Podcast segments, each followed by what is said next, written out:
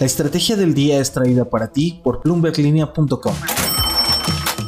Muy feliz viernes. Después de una semana muy movida, con todo y sismo incluido, es momento de dar inicio al fin de semana, no sin antes darles la última dosis de información. Hablaremos del apetito por el emprendimiento en Latinoamérica y lo escuchamos de la voz de la cabeza global de Endeavor, Adrián García Aranjos. También el número de fintechs que ya tiene la región. Y por último, México no cede a las criptomonedas. ¿De qué estamos hablando? Los nuevos negocios con una alta carga de innovación están que arden en América Latina. Para darnos una idea, en los últimos 18 meses comenzó a hacerse más grande la lista de empresas catalogadas como unicornios, que son aquellas que superan una valuación de mil millones de dólares. México anotó sus primeros dos, con Kavak, la startup de compraventa de autos usados, y Clip, la fintech de pagos. En Argentina, el título lo tienen Walla, de servicios financieros, y el e-commerce Tienda Nube, Mientras que en Chile, la productora de alimentos a base de plantas, Notco, entra al club. La elección de crear un negocio que ayuda a impulsar a las distintas economías de la región y desde diferentes industrias ha sido como romper una piñata de donde salen disparadas cientos de oportunidades.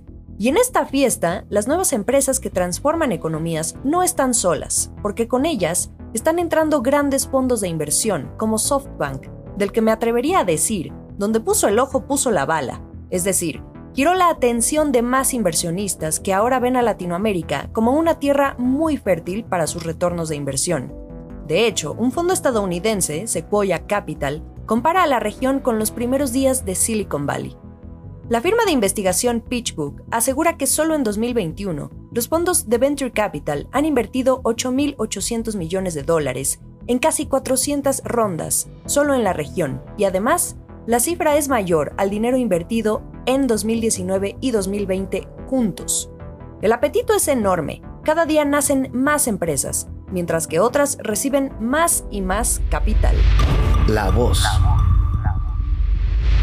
Pero también hay un lado agridulce. Mi colega Andrés Garibello, editor de BloombergLinea.com para los mercados de Colombia, Chile, Perú y Venezuela, conversó con Adrián García Aranjos, la cabeza global de Endeavor, uno de los impulsores más importantes de emprendedores en el mundo, y que ha destinado el 48% de su capital en LATAM.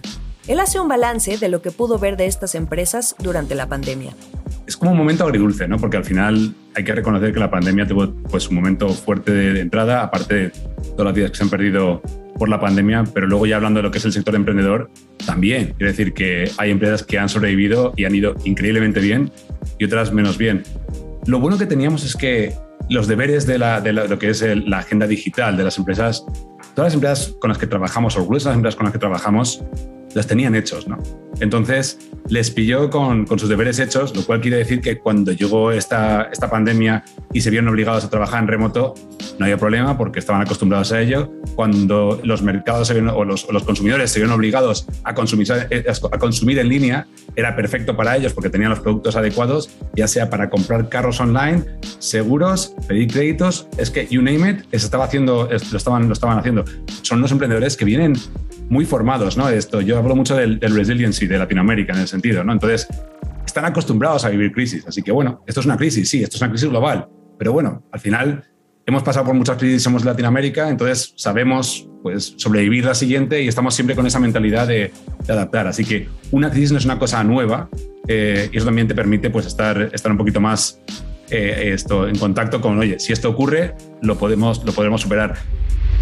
Esto es el dato del día. Y de lo general, vámonos a un sector en particular, uno de los más vibrantes en esta industria emprendedora que son las empresas fintech. Así lo confirma un reporte de Finovista. Es una organización que monitorea el crecimiento de estas compañías en Latinoamérica. La región ya tiene 1.524 startups en las categorías de pagos, de seguros, de préstamos e inversiones, y entre ellas, cinco nuevos unicornios. El último sorbo.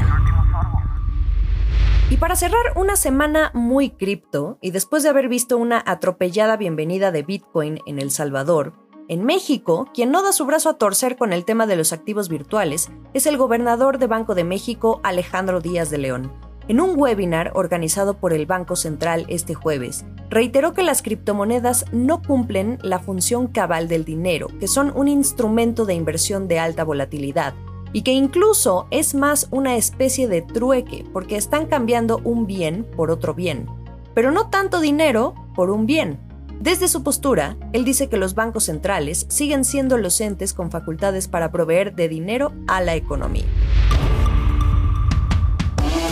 Se acaba la semana, pero no por eso la información más relevante a través de bloomberglinea.com. Que tengan un fin de semana reparador. Nos escuchamos el lunes.